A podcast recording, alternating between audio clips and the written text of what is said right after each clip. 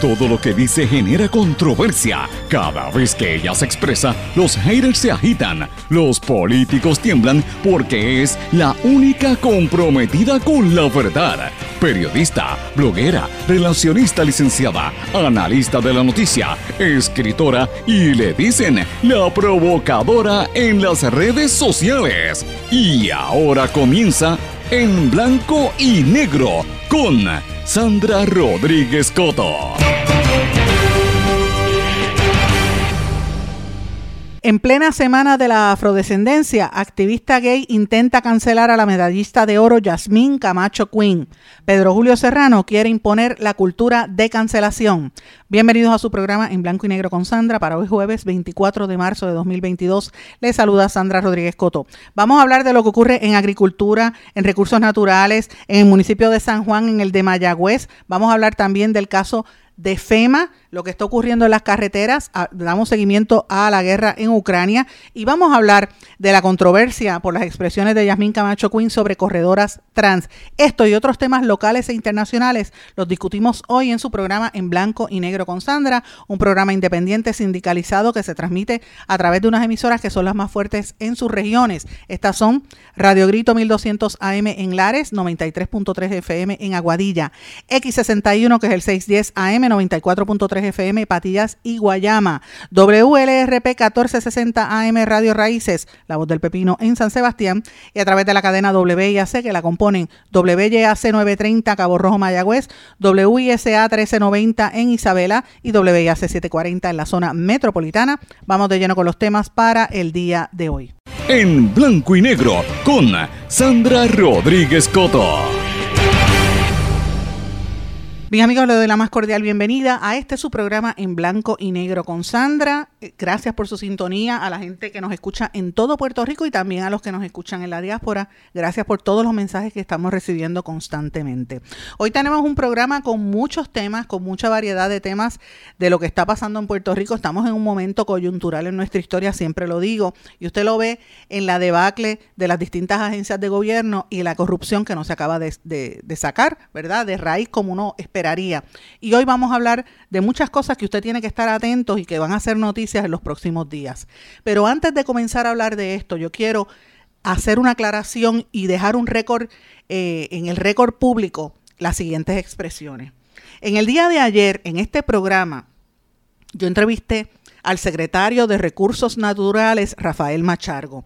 Y ustedes escucharon lo que dijo Rafael Machargo sobre la controversia que hay en, la, en el área protegida de la Reserva de las Mareas en Salinas, donde desde hace años un grupo de personas han estado invadiendo esa zona, que es una zona protegida, para construir casas de lujo. Ahora tienen sus marinas privadas y nunca ha habido acción por parte de las autoridades locales, el municipio de Salinas y ni siquiera de las autoridades federales de que esos invasores están destruyendo el ambiente allí.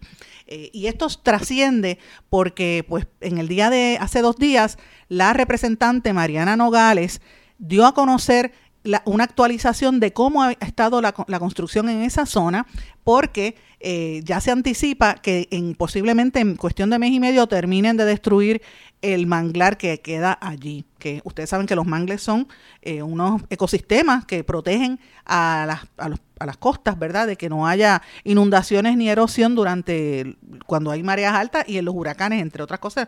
Además, en una zona protegida. Eh, y en esa zona, pues evidentemente hay una gente con mucho poder viviendo allí pero yo quiero dejar claramente establecido, como dijimos en este programa, que esa noticia que dio a conocer la representante Mariana Nogales fue algo que nosotros sacamos en este programa a finales de septiembre y principios de octubre del año pasado, donde también tuvimos en este espacio al secretario Machargo. ¿Por qué yo digo esto, señores? Porque eh, Obviamente, esto se genera en controversia por las acusaciones que hay al referido que le hicieron a la, a la representante Mariana Nogales en esta eh, cultura de cancelación que existe en Puerto Rico para tratar de cancelar sobre todo a las mujeres que son eh, opinionated, como dicen, o que dicen la verdad, y la representante ha sido muy fuerte en sus declaraciones y en su consistencia en la fiscalización. Entonces le están acusando y le han hecho este referido al Departamento de, Justicia y a través del, de la oficina del panel del FEI. En, ese contexto, ella estaba coincide con la denuncia que ella hace a Machargo. Y Machargo ayer en este programa dijo que él eh, evidentemente está tomándolo con pinzas porque en esa zona hay gente, como él dijo, y cito, de mucho poder y se alega que hay narcotraficantes en esa zona. Se sabe que entre los que tenían propiedades allí estaba un hermano del actual secretario de Desarrollo Económico, Manuel Sidre, quien dijo públicamente, a través de un, de un mensaje, que su hermano había vendido esa propiedad. Y la pregunta que hay que contestar es, eh, ¿cómo la compró? Porque aquella zona es ilegal. O sea, es una zona invadida, una zona eh, que no pertenece a nadie. Es una, de hecho, es una reserva natural que pertenece a las autoridades federales que han tenido las manos cerradas, atadas en todo esto, han permitido que eso se dé allí. Entonces, Machargo dijo que ha habido amenazas de muerte contra él y contra la, eh, ¿verdad? una de las que dirige el cuerpo de ingenieros en esas, de, el cuerpo de vigilantes, perdón, en esa zona. Eh, y yo, pues, ustedes escucharon las expresiones de Machargo, que dijo que había contratado un bufete de abogados para que haga el proceso de ejecución. Yo le cuestioné varias veces, le dije, bueno, pero ¿por qué usted no va a hacer esto? ¿Por qué usted permite que estas situaciones sucedan? Eh, en otros casos, ¿verdad? Si, llega a ser una familia o un grupo de personas pobres, ya los hubiesen sacado, como pasó en Toda Baja, como ha pasado en, en, en Canóbanas a través de la historia, por ejemplo, ¿verdad? O en Loíza. No, pero en este caso, como son gente poderosa y presumiblemente en esa zona hay hasta jueces viviendo allí o tienen propiedades allí, que han creado una marina privada, un jet set, imagínense. Eh, hacen lo que le dé la gana en Puerto Rico. Alquilan esas áreas para traer lanchas y para hacer Airbnb y eso es un escándalo. Y la policía no se mete allí a piquetear. Y yo le pregunté eso al secretario. Pero señores, yo dejé al secretario hablar. ¿Por qué? Porque mi estilo primero no es, yo no tengo que confrontar a nadie, yo dejo y, yo no utilizo jamás en este espacio la técnica que utilizan algunos periodistas que se llama ser ametralladora, que es, eh, para, para el que me esté escuchando, ese es un estilo periodístico donde cuando usted entrevista a alguien empieza a interrumpirlo para que esa persona desvíe su, su comentario y no y es una falta de respeto a mi juicio. Mire, déjelo hablar, porque el que está escuchando quiere entender qué es lo que él dice. Usted que me está escuchando y usted que escuchó al secretario Machargo, de, secretario de Recursos Naturales, usted va a llegar a sus propias conclusiones. Él dijo lo que tenía que decir y mira, usted le creyó o no le creyó. Yo no estoy para juzgarlo aquí, yo estoy presentando que él diga lo que él quiera. El tiempo, ¿verdad? Es el, es el mejor juez eh, y como yo le digo, un juez llamado tiempo es el que va a determinar si lo que dijo el secretario es correcto o es lo incorrecto. Así es que, mire, déjelo hablar, ese es mi estilo. Toda la vida he sido así. ¿Por qué yo planteo esto, señores? Y por eso es que quiero hacer una nota comenzando el programa para aclarar el récord, porque es importante. Yo siempre he sido un libro abierto. En este espacio y en todos los programas en los que yo he estado y en todos los medios en los que he estado en más de 30 años como periodista, Jamás he tenido que esconderme en ningún armario, ni en ningún, ¿verdad? Este, ocultarme del público, porque yo camino con la frente en alto, no tengo nada que ocultar, vuelvo y digo, soy un libro abierto, la gente sabe que yo creo porque lo digo abiertamente. Ahora, allá los que se tienen que esconder, incluso hasta sus propias inclinaciones, para que, no sé para qué, pues será para, para, para pretender ser lo que no son. Yo no le hago relaciones públicas a nadie en este espacio sí soy relacionista, aunque hace más de como tres, tres años que no ejerzo, cuatro años que no ejerzo eh, formalmente, porque decidí dedicarme al periodismo y al periodismo de opinión nuevamente, y eso es un conflicto a mi juicio, conflicto ético, hacer las dos funciones. Ahora, eso no quiere decir que yo no sea relacionista, porque a mucha honra he sido una de las mejores en este país, manejando algunas de las más grandes crisis, y muchos colegas todavía me consultan, me llaman y me piden consulta, y yo con gusto los, los apoyo o les contesto, ¿verdad? Las preguntas cuando tienen ah, referido. Eso no quiere decir que yo maneje cuenta de clientes, porque no es ético. Allá los otros que hacen esas cosas, la dualidad, dicen ser analistas y, y detrás son relacionistas y le cargan las maletas a los políticos. Yo no hago eso en este espacio. Yo digo que la gente hable y usted llega a las propias conclusiones. Ahora, yo no tengo que creerle nada a nadie, yo simplemente lo dejé hablar. El que escuchó, escoge. ¿Ok? ¿Por qué yo digo esto? Pues mire, la compañera, hay una compañera periodista, Carmen Enida Acevedo, que conozco hace un montón de años, trabajamos juntas hace años. Si le preocupa tanto mi estilo y critica, como hizo ayer en un programa que tiene, mucha gente me escribió y me enviaron hasta el audio. Yo no iba a contestar, pero le quiero, quiero dejar esto en el récord claro. Si a la compañera le, le preocupa mi estilo, caramba, Carmen Enida Acevedo, mírate en un espejo. Esa noticia que tú estás hablando la publicamos aquí nosotros desde octubre. Si te molesta que yo no fui incisiva o no interrumpí al secretario, ese es mi estilo, déjalo que él hable. Yo no tengo por qué cortar lo que él diga. El que escucha llega a sus propias conclusiones. Yo no le falto respeto a la gente. Ni mucho menos me acusan a mí de agredir compañeros en, en escenas laborales, como te pasó a ti en Radio Universidad y en otras dependencias del gobierno por los cuales fuiste demandada. A mí nunca me han hecho eso, yo jamás. Al día de hoy conservo muy buenas relaciones en todos los medios en los que he trabajado a través de mi carrera y amistades profundas en todo. Y mi, mi trayectoria y mi reputación me precede. La gente que ha trabajado conmigo sabe cómo yo soy. Yo soy un libro abierto, no tengo nada que ocultar, pero tampoco soy hipócrita. Porque, como vuelvo y digo, yo no mantengo contratos con municipios, con políticos, ni me paro detrás de un micrófono a decir o a criticar, a señalar, mientras por la espalda estoy teniendo componendas políticas o contratos con gente de sectores. Yo no lo hago. Yo soy un libro abierto. Lo que se hizo ayer aquí fue una entrevista, se le permitió al secretario hablar y vuelvo y digo, caramba, si te molestó, pues mírate en un espejo. Voy a pasar esta página porque no voy a seguir hablando más de este tema, eh, pero quería dejarlo en el récord porque eh, no, no suelo hacer este tipo de cosas, pero caramba, siempre habla quien menos puede y de hecho muchos de los temas que se discuten surgen aquí, porque usted lo escucha aquí primero y después dentro de dos o tres días, hoy mismo, primera hora, publica una noticia de una persona que nosotros entrevistamos hace más de un mes, nominado al Oscar, el puertorriqueño nominado al Oscar. O sea, para que usted vea, usted se quiere enterar primero, escúchalo aquí. Pasamos la página. Bueno, vamos a hablar de varios temas.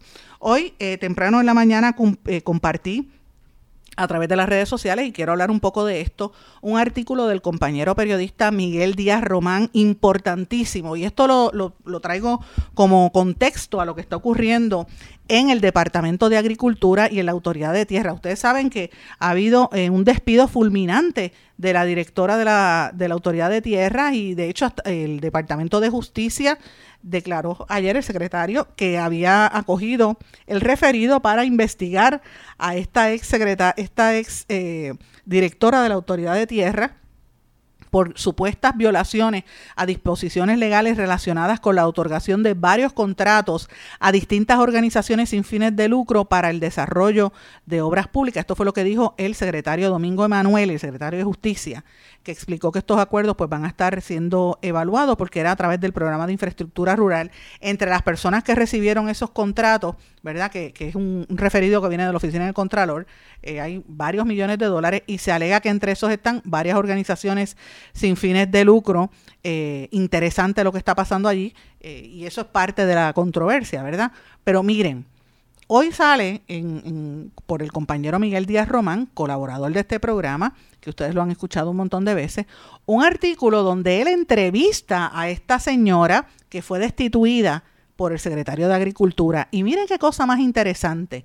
Ella dice públicamente que la, la, relación que tuvo con el secretario de Agricultura siempre fue bien conflictiva porque él, era un, él es un déspota y estuvo marcada todo el trabajo por fricciones porque él trata de una manera autoritaria y humillante a todos los empleados de la agencia. Y como ella no se la dejó montar y ella no era un sello de goma, como dijo, él pensó que yo era un sello de goma y se dio cuenta que no.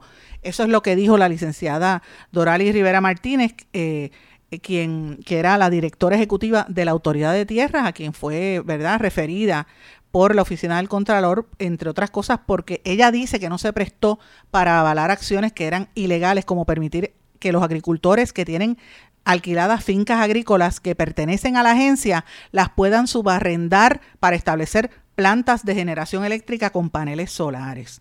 Aquí hay un tema importante porque como parte del proceso de gentrificación que se está dando en Puerto Rico, de sacar a la gente de los sitios, ¿verdad?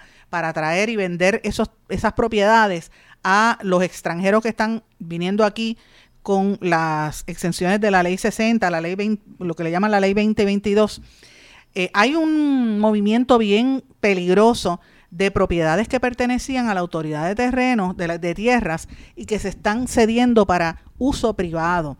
en distintas partes de Puerto Rico. Y aparentemente esta señora se negó hacer eso y a permitirlo y el secretario le tumbó la cabeza. Eso es lo que hay detrás de todo este asunto y lo que quería era pues por lo menos alertarle de esta situación porque obviamente hay unos, unos informes que no cuadran con lo que está sucediendo. Entonces ella la acusan de que las, eh, ¿verdad? La, no cuadraba las asignaciones que le hacían en la legislatura a su agencia con lo que ella estaba haciendo y con los contratos que estaba dando, entre otras cosas. Así que lo menciono porque esto es un, eh, ¿verdad? Como le digo, hay, un, hay una campaña para tratar de desacreditar las expresiones de, las, de los funcionarios públicos, sobre todo cuando son mujeres, cuando están señalando las irregularidades de los hombres.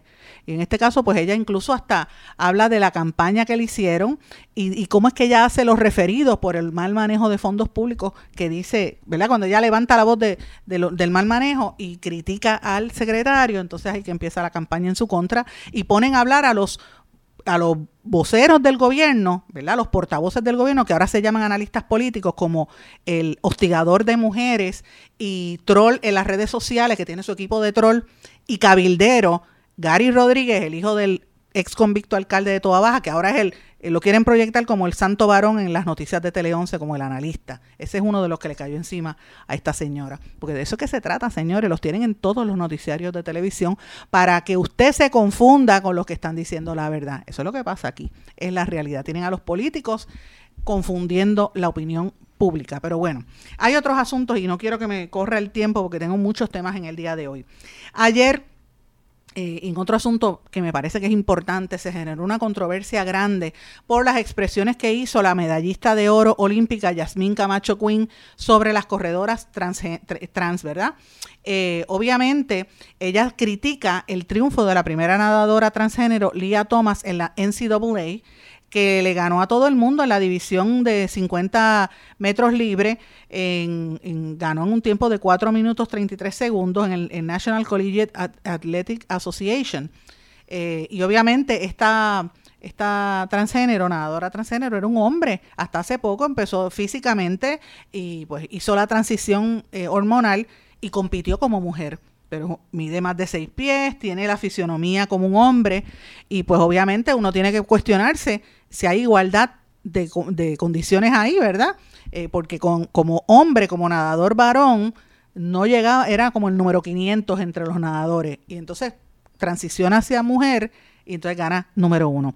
Yamin Camacho Quinn hizo unas expresiones donde decía, mira, este, yo como atleta tengo derecho a hablar, eh, y dice que no está de acuerdo con esto. Ella dice que está en contra de lo que está pasando en los deportes porque esto afecta a las mujeres en, atletas.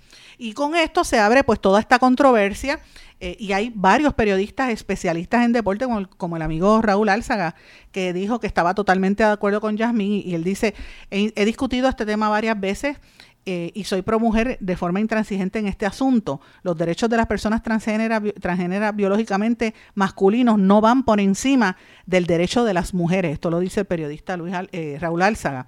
Dice, esto no tiene nada que ver con falta de inclusividad ni de discrimen a otros por sus, eh, él dice preferencia, pero es su orientación sexual la orientación de cada cual se respeta, lo que no respeto es su invasión al deporte femenino. Esto es una competencia desleal y punto. ¿Cómo es que un nadador de fornido de 6 pies, 4 pulgadas de estatura es ahora nadadora para competir contra mujeres y romper récords? O que un velocista que intentaba competir a nivel élite frente a los masculinos ahora prefiera competir contra las féminas porque se considera mujer y ni hablar de luchadores varones que ahora son féminas y pretenden luchar contra muchachas. Esto sin contar con las becas que quizás le están robando a mujeres atletas. Para mí no hay cuento de reducción de hormonas que valga. Si quieren competir, que compitan contra el sexo biológico con el que nacieron o que hagan una liga aparte para ellos. Eso, esas son las declaraciones del, periodista. Eh, como se ha generado toda esta controversia por lo que dijo Yasmín, le han caído tan arriba a Yasmín que ella después pidió perdón y dijo, yo pido excusa, ¿verdad? Yo no quise ofender a nadie y quiere alejarse de esta controversia. Pero eh, lo que demuestra esto, señores, es cómo es la cultura de cancelación en este país, sobre todo para la mujer negra. Y si usted mira ahora mismo lo que está pasando en Estados Unidos hoy, hoy, no tiene que irse lejos, vaya hoy, mire la prensa norteamericana. Lo que le están haciendo a Ketanji, la, la, que, la candidata, la nominada al Tribunal Supremo de los Estados Unidos, los ataques y las críticas que le está haciendo, sobre todo congresistas republicanos como, como bueno, todos estos republicanos que todos la han insultado, porque es mujer y mujer negra. Y el racismo en Puerto Rico es imperante, en Estados Unidos ni se diga, y, y casi siempre la mujer negra es la más que sufre este tipo de ataque. Por eso yo tengo que hacer, ¿verdad? levantar la voz, porque en este caso el ataque vino de parte del activista Pedro Julio Serrano, que obviamente lo que ha estado tratando de hacer es imponer la cultura de cancelación que él mismo ha tratado de imponer aquí contra todo el que se le oponga, ¿verdad? Y él rápido levanta la bandera que él es activista gay, LBGTQ, y el que diga cualquier cosa, que diga algo malo de un LBGTQ, pues hay que cancelarlo. Mire, señor, no está en lo correcto. Eh, cada cual tiene derecho a opinar y qué casualidad que hace ese ataque en la semana de afrodescendencia. ¿Por qué yo lo trajo? Lo traigo. La activista Eda López hizo una unos señalamientos que yo quiero hacer público y me hago eco de lo que ella dijo. Ella dijo, jamás he visto a Pedro Julio Serrano asumir la lucha antirracista. Entonces dejemos las cosas claras. Número uno, Yasmín Camacho Quinn es atleta y sabe cuánto tiene que meterle para estar quemando la liga. Número dos, Yasmín Camacho Quinn no está hablando en contra de las personas trans porque ella no lo hizo. Número tres, las feministas no hemos consensuado una postura porque este es un tema complejo. Equidad implica respetar el criterio y la opinión de las mujeres, no solo de las personas LGBTQI, sino de todas las personas. Número cuatro, si las personas cis, cisgénero, o sea, como las que no somos, como yo que no soy eh, eh, lesbiana, yo soy cisgénero, ¿verdad? La inmensa mayoría lo somos. No podemos opinar, si nosotras no podemos opinar, apaga y vámonos.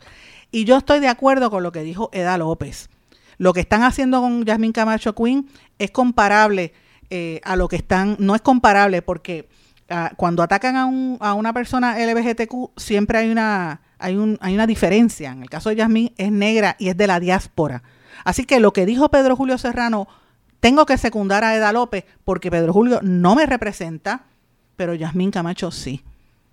Y según derecho, eh, yo, eh, y repito lo que dijo Eda López y lo y lo apoyo. Según uno defiende el derecho de Pedro Julio Serrano a expresarse, él tiene que propiciar la conversación y hablar con respeto, no imponer una cultura de cancelación. Porque qué casualidad que la gente rápido brinca, pero lo que está haciendo él es racista contra una mujer que le ha dado gloria a este país como Yasmín Camacho Quinn. Y entonces, ¿qué cosa? Escogió un momento tan sublime para tirarle la mala a una mujer que estaba siendo homenajeada ayer como Yasmin Camacho Quinn. ¿Saben qué? Eso es una falta de respeto. Y eso demuestra el problema de la comunidad LGBTQ. Y de eso yo puedo hablar porque Pedro Julio Serrano le gusta iniciar campañas de, cancelación. Y yo lo lamento porque yo apreciaba mucho a Pedro Julio Serrano y yo lo he dicho públicamente en otras ocasiones, pero él es uno de los que inició campañas de, de, cancelación cuando, por ejemplo, yo publicaba columnas diciendo, oiga, tengan cuidado con este tema de, hablar, cuando el tema del boicot a la coma, y ustedes recuerdan aquel caso, yo decía, mira, pero hablen de otras cosas, no, o sea, eh, o, piensen bien sus ataques, porque en este momento la legislatura está aprobando unas leyes muy fuertes y de hecho fue cuando aprobaron la reforma laboral que miren como los resultados que ha habido. Ahora la gente se fastidió. Ahora, ahora, después de muchos años, han tenido que volver a tratar de enmendar la reforma laboral y miren, miren la situación, provocado que tantos puertorriqueños se hayan tenido que ir de este país. Y ese tema no entraba en la discusión porque el, tema era todo eh, apoyar o ir en contra de, de Cobo Santa Rosa, a quien yo detesto, y lo digo públicamente, pero entiendo que cada cual tiene derecho a su expresión. Yo detesto Cobo Santa Rosa en aquel momento Pedro Julio Serrano me trató de cancelar a mí porque yo decía, miren, hay unos asuntos muy grandes que le están pasando por encima, como el caso de la reforma laboral. Eso pasó y lo puedo decir porque me pasó a mí personalmente. Así que, eh, obviamente, a veces este liderato de la comunidad LGBTQ le gusta cancelar y no se miran en un espejo. Lo que hizo ayer Pedro Julio Serrano es detestable. Qué casualidad que lo hace en plena semana de la afrodescendencia contra una persona que lo que ha hecho es darle gloria a este país por decisión propia.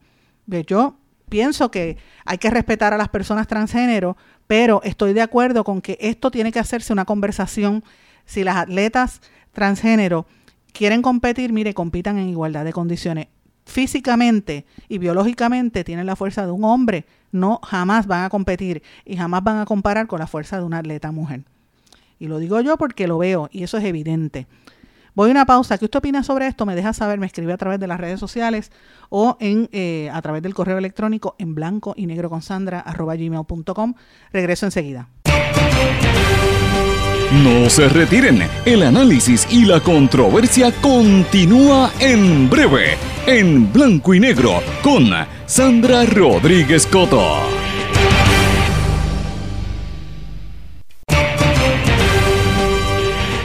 Y ya regresamos con el programa de la verdad, en blanco y negro, con Sandra Rodríguez Coto.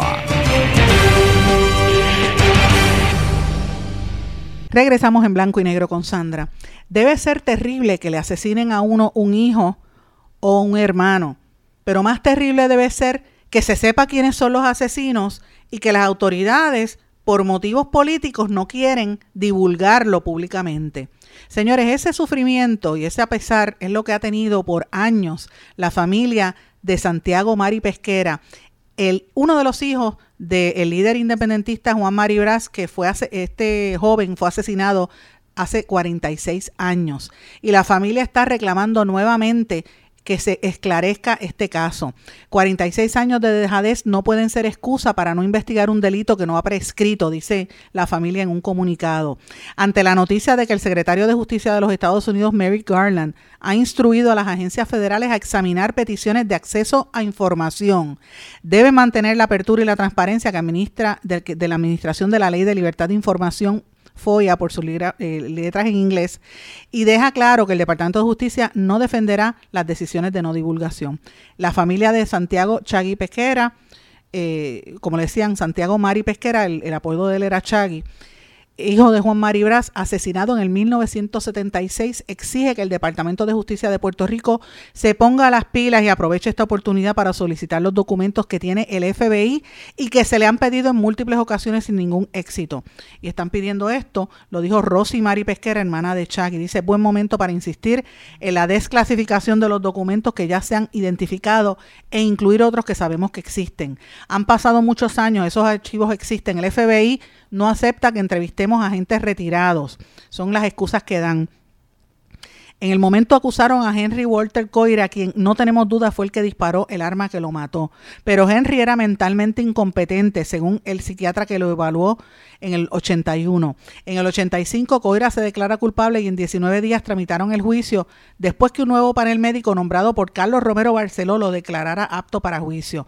A Maribras no le habían notificado del juicio y cuando se enteró pidió audición para la vista de sentencia.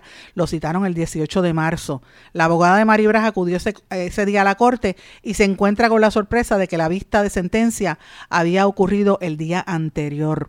En el 1985, luego de las vistas del Cerro Maravilla y de que el entonces gobernador Romero Barceló perdiera las elecciones, el Departamento de Justicia reabrió el caso a cargo de la fiscal Crisanta Rodríguez y la misma concluyó sin lugar a dudas que Henry Walter Coira no actuó solo y que otras personas participaron en el asesinato. Desde ese momento, el Departamento de Justicia mantiene el caso abierto. Las administraciones del Partido Popular y del PNP se turnaban en el gobierno y no han hecho nada tímidamente el Partido Popular hizo algo, luego el PNP lo detenía y la familia está exigiendo que hagan, ¿verdad?, eh, una declaración y que se y, que vayan y que acudan a buscar esa información en el gobierno federal al amparo de la ley de libertad de expresión y de información.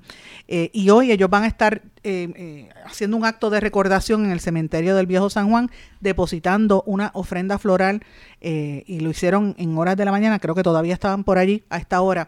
Eh, y lo quiero mencionar porque es uno de los casos que las autoridades nunca han querido resolver, uno de los casos políticos más terribles que puede ocurrir en un país. Y esto es, hay que tenerlo siempre presente en la mente, porque cuando vemos lo que ocurre en este momento en el gobierno de Puerto Rico, no nos, no nos debe sorprender que este tipo de cosas pudiesen repetirse, porque si ya ocurrieron hay que resolverlas para que no se repitan. Señores, y hablando de la rampante corrupción, porque eso que acabo de mencionar fue un evidente caso de corrupción de las autoridades estatales y federales. Eh, en, ese caso fue persecución por ser independentista, ¿verdad? Y por, por atacar a, a Maribras, pues le mataron al hijo. Pues ¿Qué está pasando ahora mismo en Puerto Rico en términos de corrupción? Siguen saliendo casos, se declaró culpable, se va a declarar culpable uno de los siete acusados por fraude en el municipio de Mayagüez. Ustedes saben que el Gran Jurado Federal emitió 33, el año pasado 33 cargos contra personas, incluyendo a tres excontratistas del municipio. Eh, y hace un año fueron arrestados por agentes, agentes del FBI. Eh, y esto pues está pasando porque utilizaron el dinero del municipio para un fraude y se va a estar declarando culpable. Esto es el señor Stephen Kirkland, el segundo en el pliego acusatorio. Vamos a estar pendientes a esto, señores, porque esto incluye a otros excontratistas como Eugenio García Jiménez, Roberto Mejil Tellado, Arnaldo Irizarri Irizarri y el funcionario Alejandro Riera Fernández. También está acusado eh, el hermano de Kirkland, Joseph Kirkland y Steve, y Steve Minger. Veremos a ver, ellos estaban, eh, ¿verdad?, como asesores de eh, Union Bank Investment Services y supuestamente estaban invirtiendo eh, fondos y colocarían 9 millones de dólares del municipio a través de la empresa municipal Mayagüez Economic Development, que esos eran los fondos que iban a, ¿verdad? a, invertir y resultó perdidosa, fue un, un fiasco y obviamente ahora están cobrando, quieren, le han quitado al municipio de Mayagüez las propiedades del municipio. El alcalde se ha lavado las manos, pero señores, esto sigue, este caso no ha terminado. Esté pendiente porque sabemos que hay uno, una ola de arrestos de alcaldes, estemos pendientes a ver cuándo van a suceder.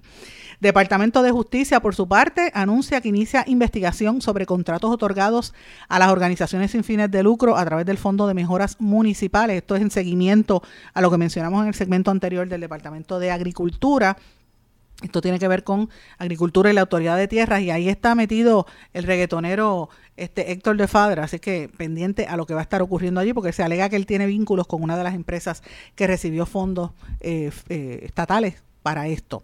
Por otra parte, ustedes saben que la legislatura trató de erradicar una medida para suspender la crudita. Mire, la Junta de Supervisión Fiscal dijo Nacarile del Oriente, a pesar de que la gasolina está por las nubes, no se va a suspender el arbitrio de la gasolina ni el diésel por 45 días, como estaba sugiriendo el legislador, eh, eh, el presidente del, del Senado, que fue quien sometió la medida. Señores, pero mientras tanto sigue la violencia en Puerto Rico y la droga, esto está aquí, manga por hombro. Interceptaron una embarcación con 695 libras de cocaína cerca de Cabo Rojo. Cargamento fue valorado en 6.3 millones de dólares en mercado criminal de narcotráfico. Esto fue ayer. Y hace dos días interceptaron un carro, pararon un carro con más de un millón, 1.7 millones de dólares en cocaína transitando por las calles de este país. Dígame si esto está manga por hombros o no. Este país está al garete, no tenemos gobierno, no tenemos gente que, bueno, el gobierno que está es para hacerse, para, hacerse rico y identificar dónde van a coger y dónde van a robar, porque eso es lo que parece. ¿Qué es lo que está pasando que no interceden, que no detienen esta ola criminal tan grande que hay? Terrible. Y aquí hay complicidad de las autoridades federales en esto también. Eh, ahora los federales están ofreciendo una, una recompensa de 50 mil dólares al que dé información que lleve al arresto del burro como le dicen a Nelson Torres Delgado, que es un prófugo federal y sospechoso de varios crímenes, incluyendo la terrible masacre de Sidra, que ustedes recordarán lo que ocurrió. Si usted tiene información, puede llamar al 787-343-2020 a la policía o al FBI 787-987-6500.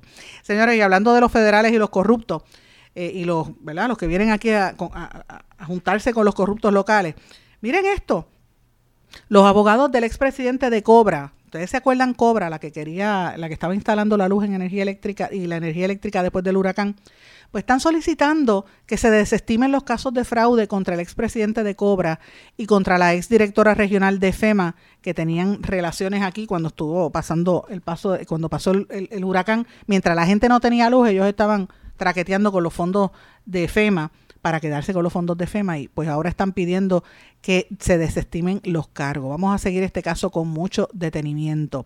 Por otra parte, también quiero mencionar la senadora del Partido Independentista puertorriqueño, María Lourdes Santiago, está investigando eh, lo que sucede con, con Luma Energy y sobre todo en los pagos, ¿verdad? Los que exige el privatizador de energía eléctrica, porque en este momento están alegando discrimen contra personas que viven en residenciales públicos. Y uno de los que sale, ¿verdad?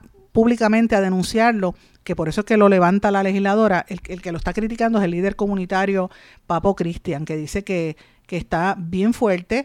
Eh, hay, problemas de cómo se va a garantizar que el dinero que se requiere para solicitar un nuevo servicio, la persona que trabaja para el privatizador, para el privatizador en cada residencial, eh, que de verdad utilice el, el dinero de manera adecuada y que también garantice que cuando se haga una reclamación por daños a los enseres o por fluctuación de voltaje, se le dará seguimiento a Luma, porque mucha gente, pues como son pobres y viven en residenciales, se fastidian le daña a los enseres, como le pasa a todo el mundo, y Luma no quiere asumir responsabilidad. Hay que estar pendientes a eso.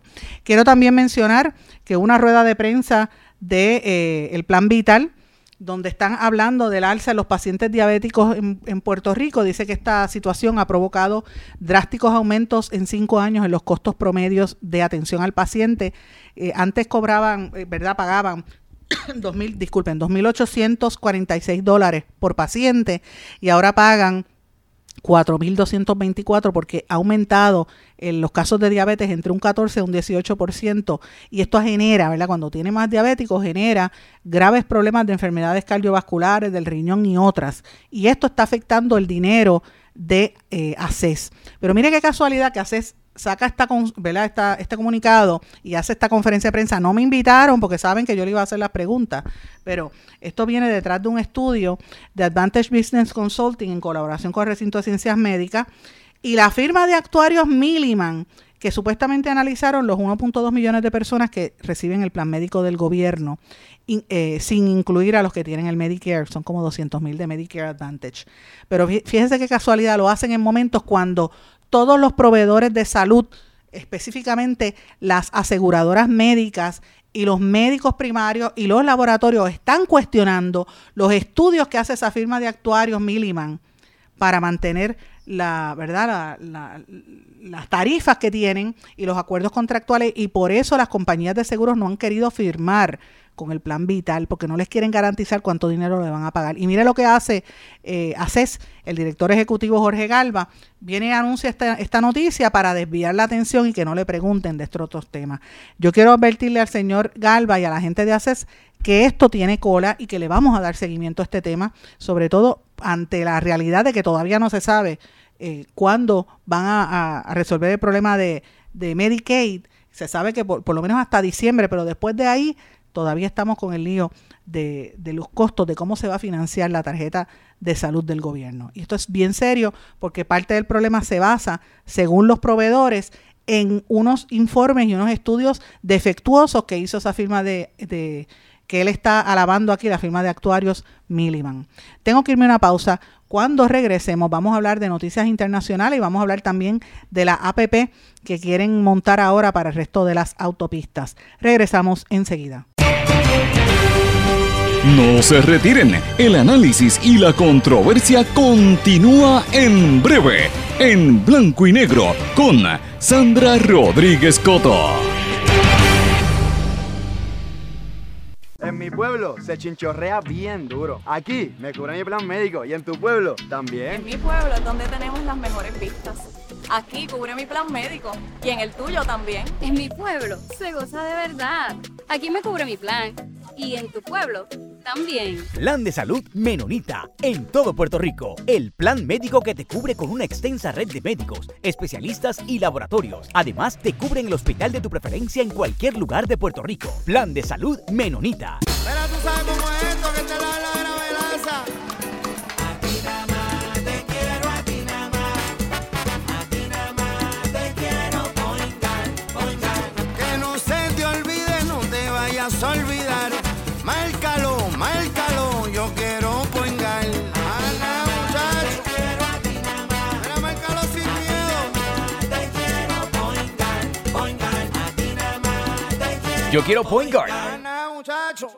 Quites el dolor de cabeza con sus obligaciones de contabilidad con los servicios que presta Villalba y Villalba Company. Directo, personal y con sensibilidad humana. Lo que se busque un verdadero asesor de contabilidad para todo tipo de servicio de contabilidad, pago de IBU, pago de nómina, informes trimestrales y anuales y otros. Ofrecen servicio directo personalizado. Villalba y Villalba Company. Para orientaciones, su teléfono el 939 336 5774 5774. Y ya regresamos con el programa de la verdad en blanco y negro con Sandra Rodríguez Coto. Regresamos en blanco y negro con Sandra. Bueno, prepare nuevamente su bolsillo, señores. Esto sigue subiendo. Esto está bien difícil la vida en Puerto Rico. Ya ustedes saben que vienen y ya anunciaron los aumentos de los peajes. Olvídese de los demás, la gasolina, el gas, el gas licuado, los alimentos, olvídate todo, hasta, hasta el hielo está aumentando.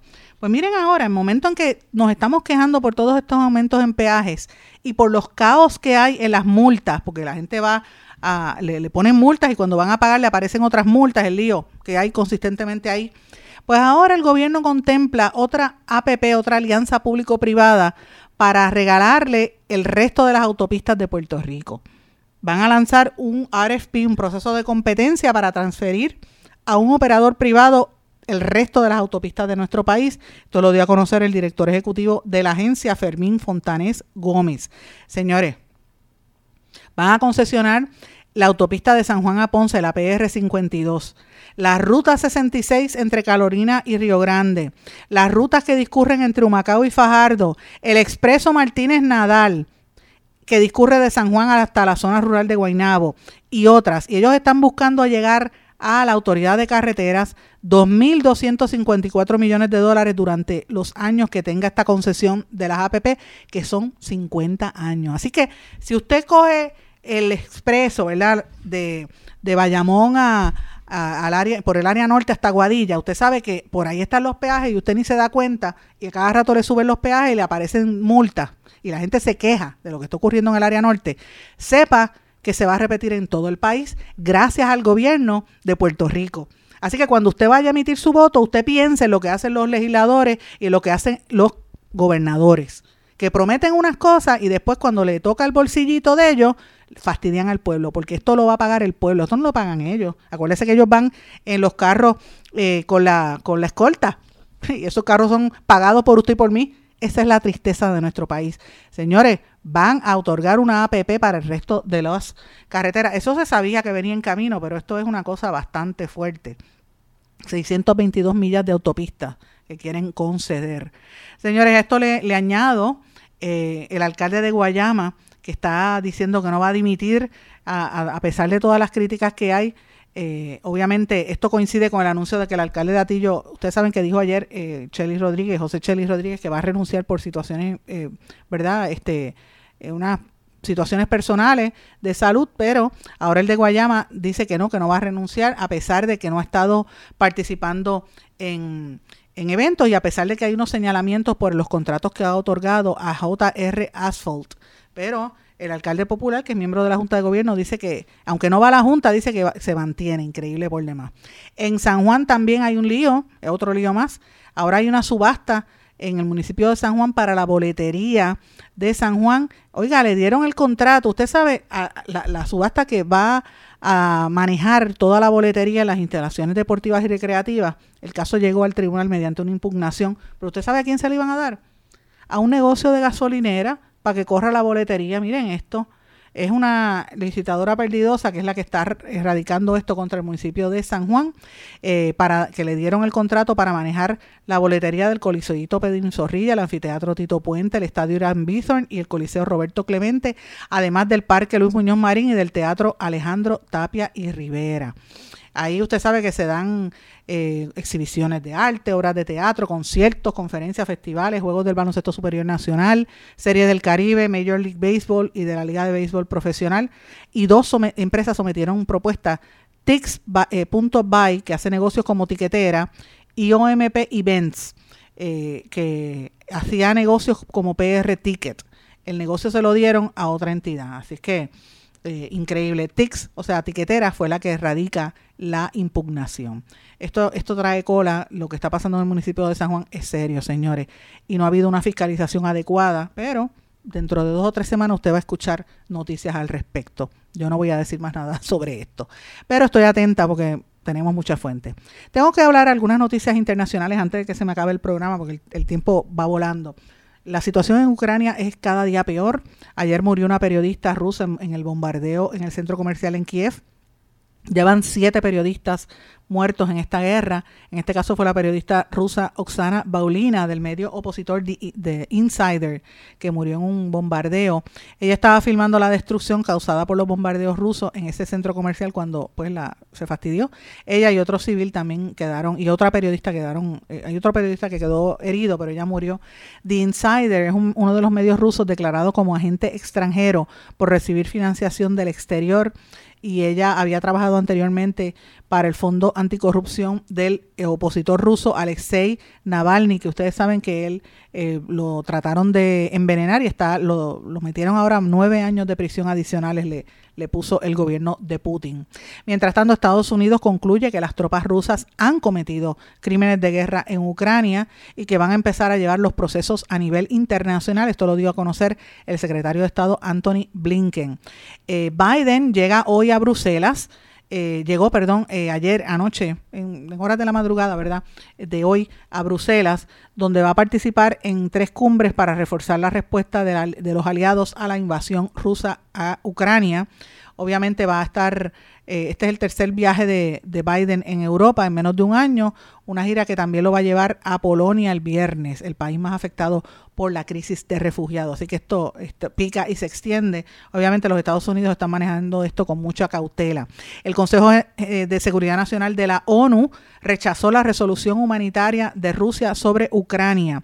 No adoptó la resolución que ellos estaban pidiendo de que pedía un alto al fuego negociado en Ucrania. Esto lo dio a conocer eh, un corresponsal de uno de los medios rusos, Sputnik, y después pues obviamente salió en toda la prensa. Rusia y China votaron a favor de la resolución, pero los otros 13 miembros del Consejo de Seguridad Nacional, incluidos Estados Unidos, Reino Unido y Francia, se abstuvieron de votar sobre el proyecto y ningún país le votó en contra. Interesante por demás lo que está pasando allí.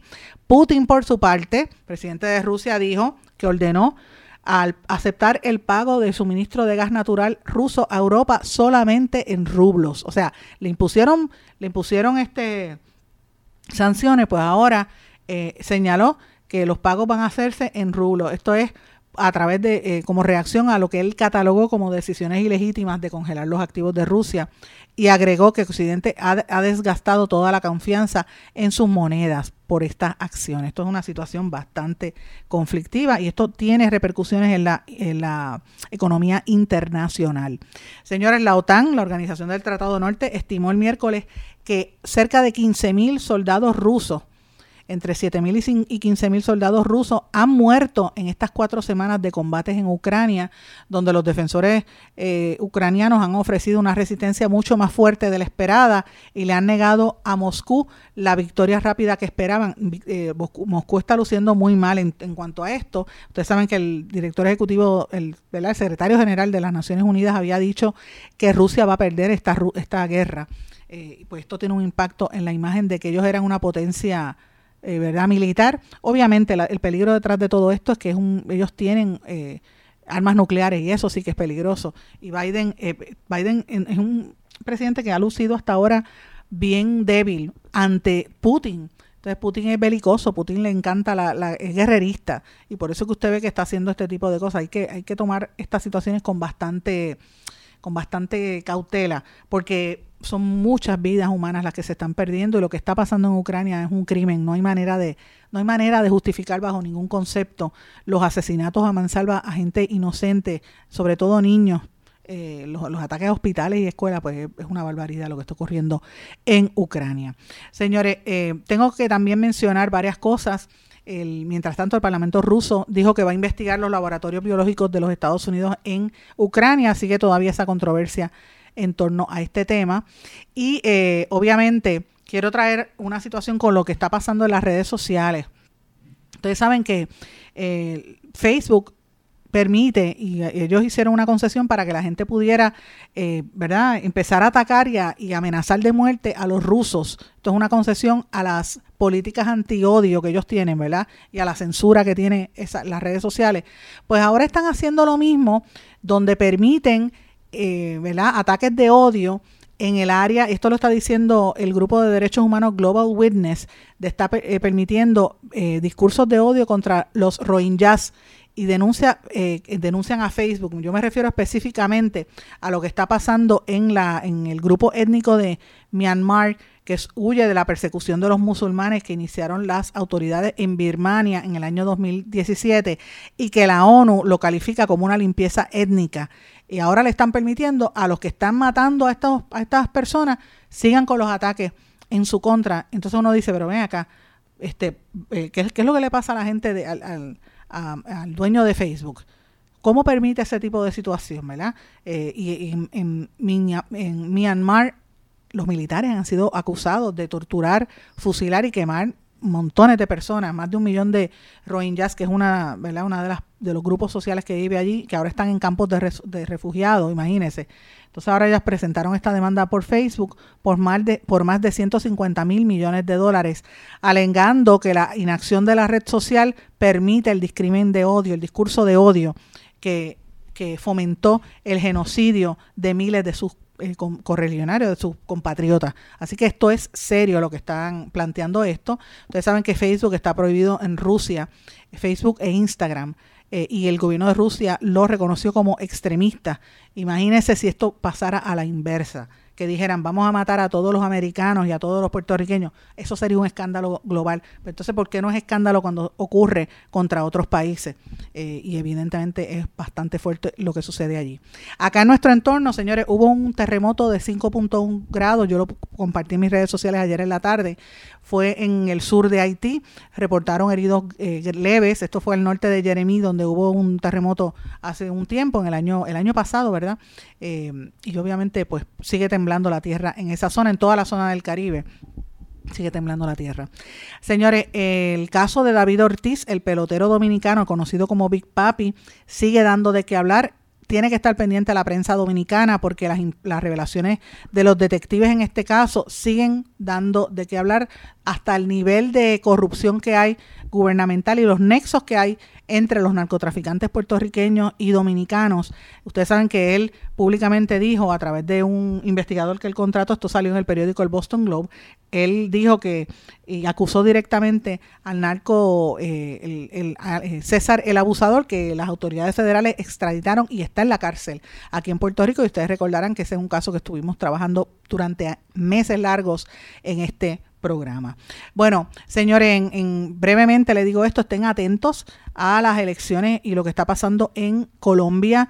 Eh, acaban de incluir a una mujer afrodescendiente, Francia Márquez, como la candidata a vicepresidente de Gustavo Petro del grupo Polo Democrático y esto pues parece ser que va a estar bien interesante la formulación política que se está dando en Colombia, que está las situaciones sociales allí están cada vez más graves y ha habido, ustedes recordarán un sinnúmero de protestas en los últimos meses. Y termino el programa con una noticia que me pareció interesante, el gobierno del Salvador después que habían estado empujando a través del presidente Nayib Bukele el tema de los bitcoins, pues ahora han puesto un freno a la emisión de bonos bitcoins que tenían prevista para este mes. Dice que lo van a hacer más adelante, ¿verdad?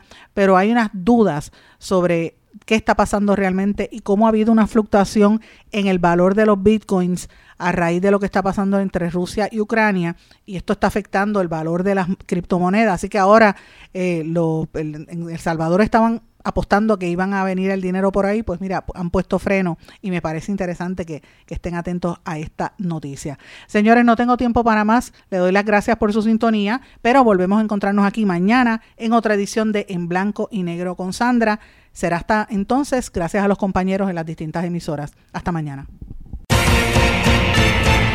¿Se quedó con ganas de más? Busque a Sandra Rodríguez Coto en las redes sociales o acceda a en blanco y negro.blogspot.com porque a la hora de decir la verdad solo hay una persona en la cual se puede confiar. Sandra Rodríguez Coto en blanco y negro.